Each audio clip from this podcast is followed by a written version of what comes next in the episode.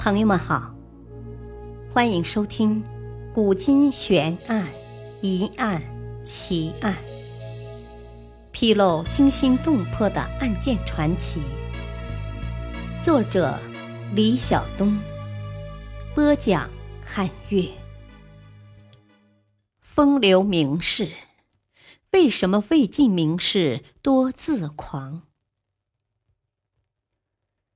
人们对名士的印象，历来与那些追求自身解放与实现人生价值的知识分子联系在一起，因为他们掌握着普通人没有掌握的文化知识，他们是精英阶层，也是推动社会改革的中坚力量，他们有着高尚的情操和远大的理想，他们本着达则兼济天下。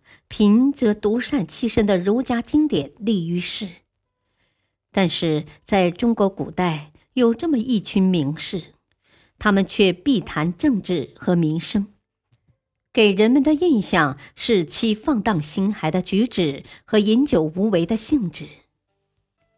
他们为什么会这样呢？这其中有着怎样的社会背景呢？这其中缘由还得从党锢之祸讲起。东汉中期以后，宦官乱政，其党羽横行乡里，祸害百姓，民不聊生。大批名士齐聚洛阳，讨论朝政得失，关心政治和民生，这就是历史上的太学清议。但是宦官当道，这起由太学生自发组织的运动，就在诛杀中灭亡了。学生们的心就这样被深深的伤害了，他们从没有意识到关心国计民生会遭到杀头厄运，他们纷纷返乡。多年的儒学教育使他们在面对横加的伤害时绝不束手待毙，他们转而选择了追求自身精神世界的解脱，开始信奉道家无为的黄老思想。在自然的呵护下，抚平内心的愤懑和不满。玄学成为盛极一时的学问，现实既然不容谈论，那么他们只有看着海市蜃楼，聊以自慰。他们不断的用酒精麻痹自己的神经，只有这样才能得到片刻的安宁。加之当时社会动荡不安。大家都生活在集体恐惧当中。这些名士们在追求精神世界解脱的同时，开始思考人生和生命。生命原来很脆弱、很短暂，他们试图通过某些手段使得生命可以延长。他们服用一些化学药丸，这些药丸吃下去以后会全身发热。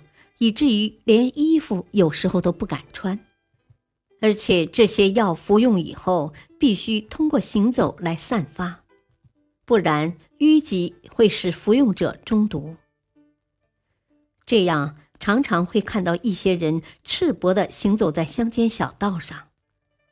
魏晋时候，这些知识分子怪异的举动，后来人觉得很潇洒，其实这些都是表象。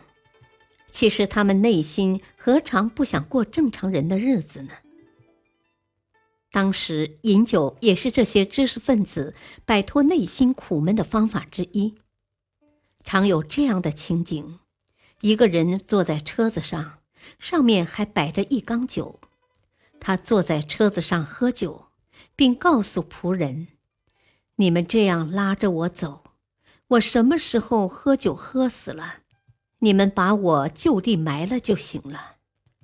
竹林七贤之一的阮咸，有一次他的亲友在一起喝酒，他也来参加，不用酒杯，而是用大盆盛酒，喝得醉醺醺的。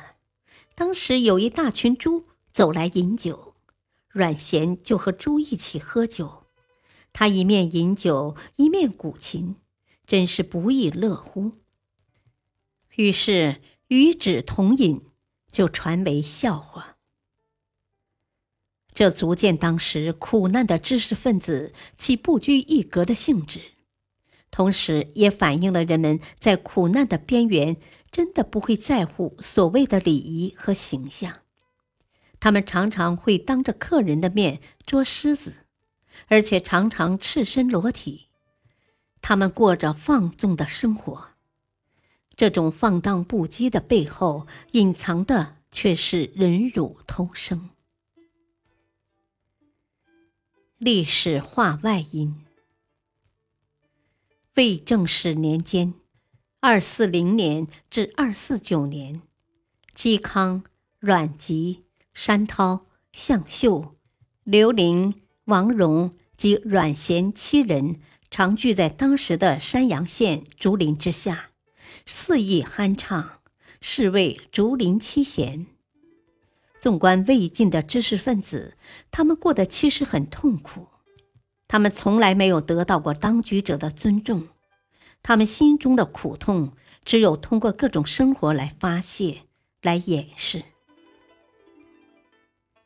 感谢收听，再会。